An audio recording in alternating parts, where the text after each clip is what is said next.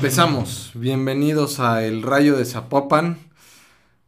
Un capítulo más en el que me alcanzó la jornada doble y hasta la jornada 6 en el que no me había podido poner al día en estos eh, pequeños capítulos dedicados al Necaxa. Pero bueno, creo que no había mejor combo para juntar que estas tres victorias al hilo. El torneo para el Necaxa empezó, lo hablábamos en el último capítulo, en el de la jornada 3, donde decíamos que al Necaxa le había tocado un arranque sumamente complicado con el subcampeón, el América en el Azteca y luego el campeón Cruz Azul, habiendo sido el último lugar en el, en el último torneo, en el torneo pasado. Y decíamos que pues el verdadero torneo para el Necaxa, o el torneo más bien para el Necaxa empezaba a partir de la jornada 4. Y vaya que lo han hecho valer. Fueron a meterse a San Luis, eh, que siempre ha sido una plaza complicada por la cercanía geográfica entre Aguascalientes y San Luis Potosí, pues hay cierta rivalidad que bueno, no, no ha encendido más porque pues los equipos rara vez van bien eh, al mismo tiempo. Pero bueno, hay cierta rivalidad e ir a San Luis siempre es complicado.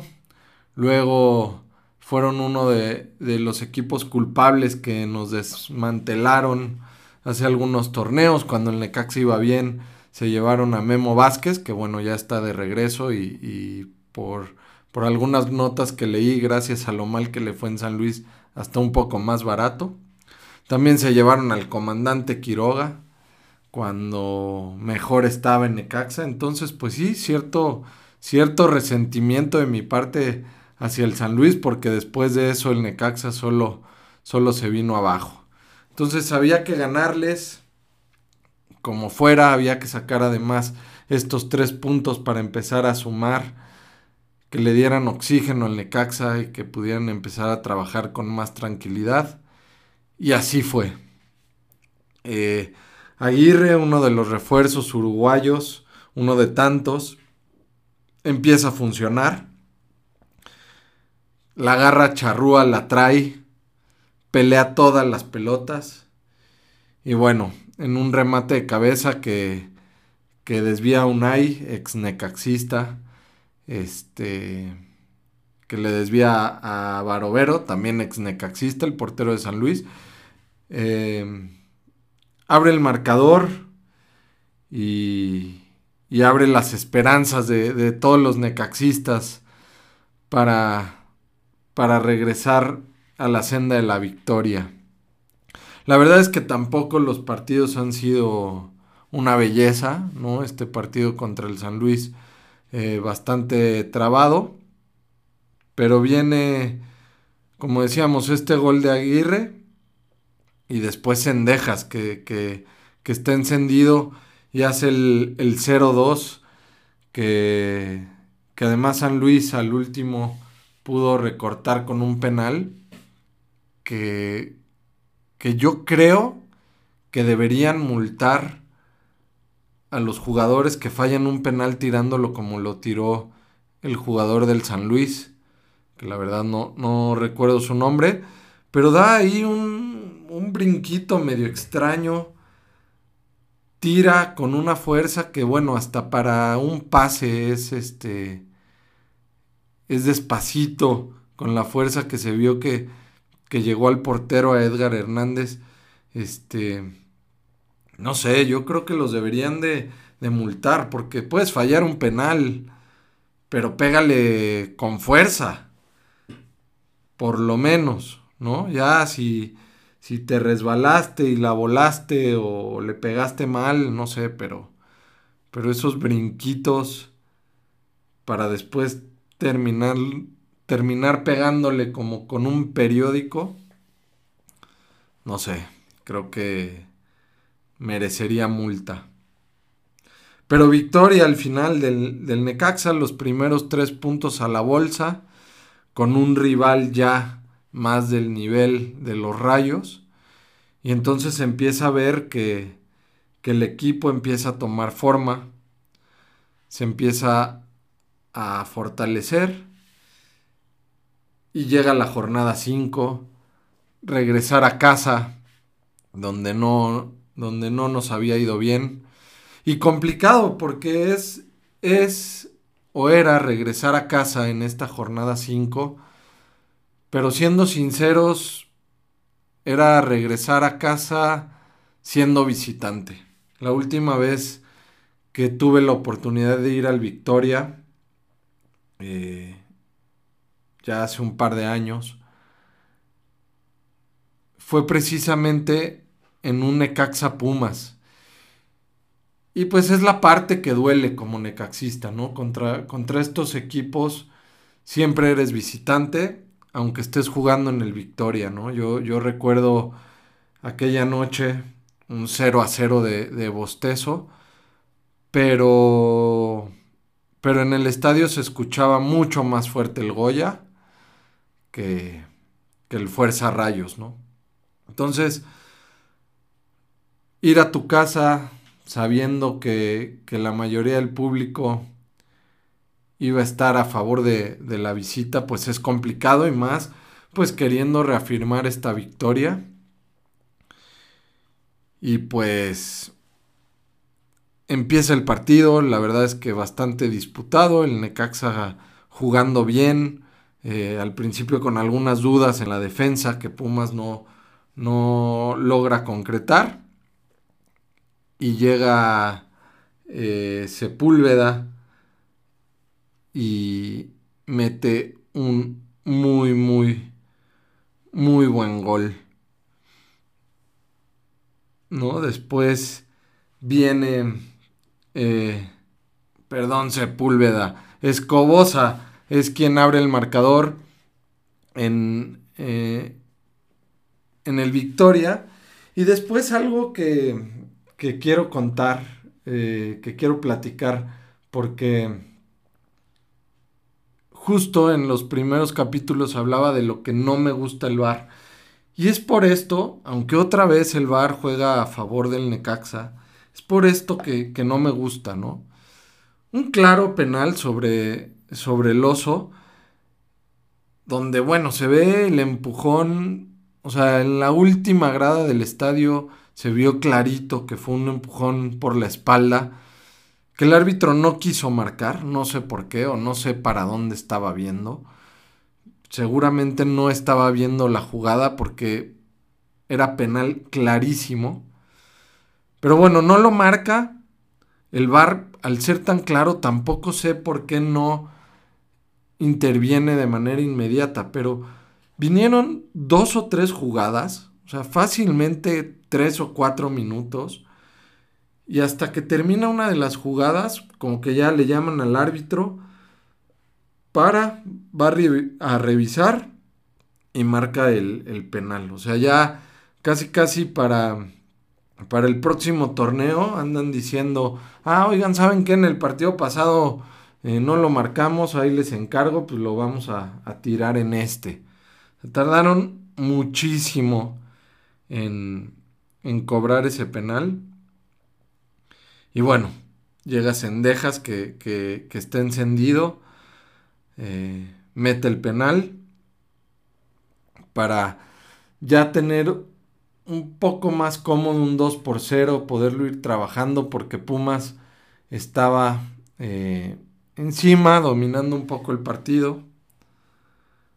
Pero bueno, no, no, no lograron hacer el gol. El regreso de Malagón a la portería de, del Necaxa, que, que está en, en, buen momento, a pesar de no haber jugado ni un minuto en los Olímpicos. Está en, en un muy buen momento, siendo figura para el Necaxa, impidiéndole a Pumas eh, acercarse en el marcador. Y bueno, ya sobre la hora llega otra vez Aguirre que ahora sí, si el, si el gol pasado eh, lo contaron como autogol de Unai por el desvío, pues este gol vale por dos. qué golazo, qué riflazo sacó eh, desde la punta derecha del área grande, fuera del área grande, un balazo cruzado que mete sobre la escuadra, señor gol de Aguirre, que bien podría ser el gol del torneo. Qué golazo. Y lo estuvo intentando todo el partido. Eh, sabe que tiene un cañón en sus piernas. Eh, varios tiros de fuera del área y, pues se ve que va a ser una de, las armas a la ofensiva del Necaxa, ¿no? Esta opción de, pegarle de fuera eh, con esa potencia que ojalá nos traiga muchos, muchos goles en este torneo. Y para cerrar, para cerrar esta trilogía, estos tres partidos, de nuevo en el Victoria, de nuevo en casa, un partido bastante, bastante soso, por llamarlo de, alguna manera, un, un, Bravos de Juárez que, que fue a Aguascalientes a, a pararse bien, a, a, buscar, pues no perder o el empate, eh, a buscar un contragolpe para hacerle daño al Necaxa. Entonces fue complicado para el Necaxa eh, pues abrir el marcador.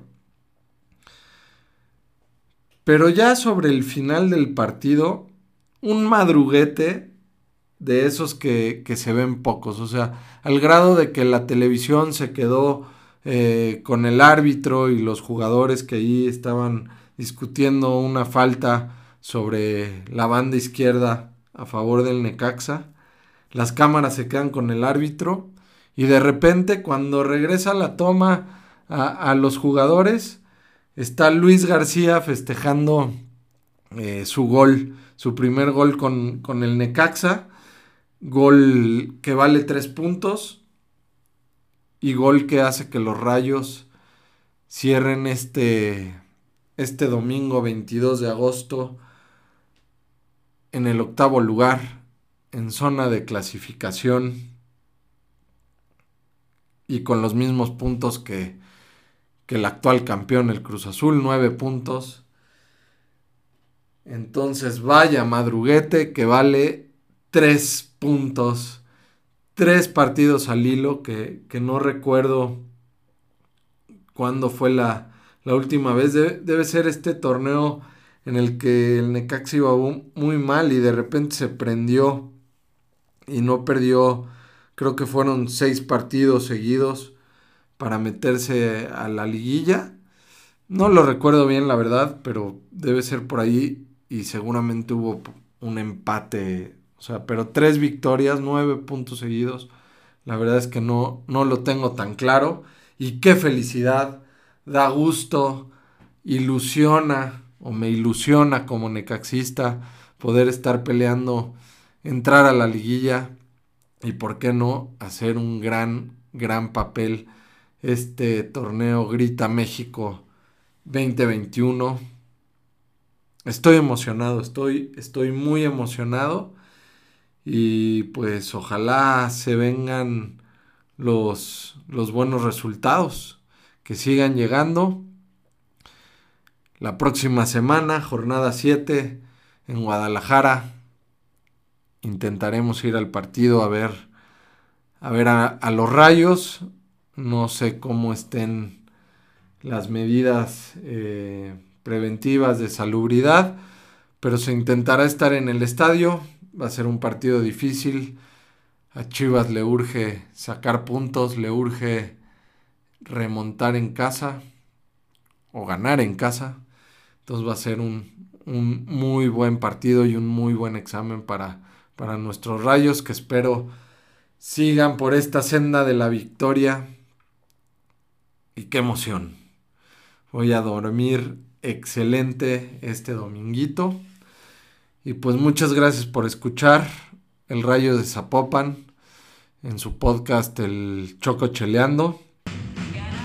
Nos vemos, nos escuchamos la próxima semana. Yo soy el Choco, me pueden seguir en choco-roll o en el Choco Cheleando en Instagram y Facebook. Adiós, salud.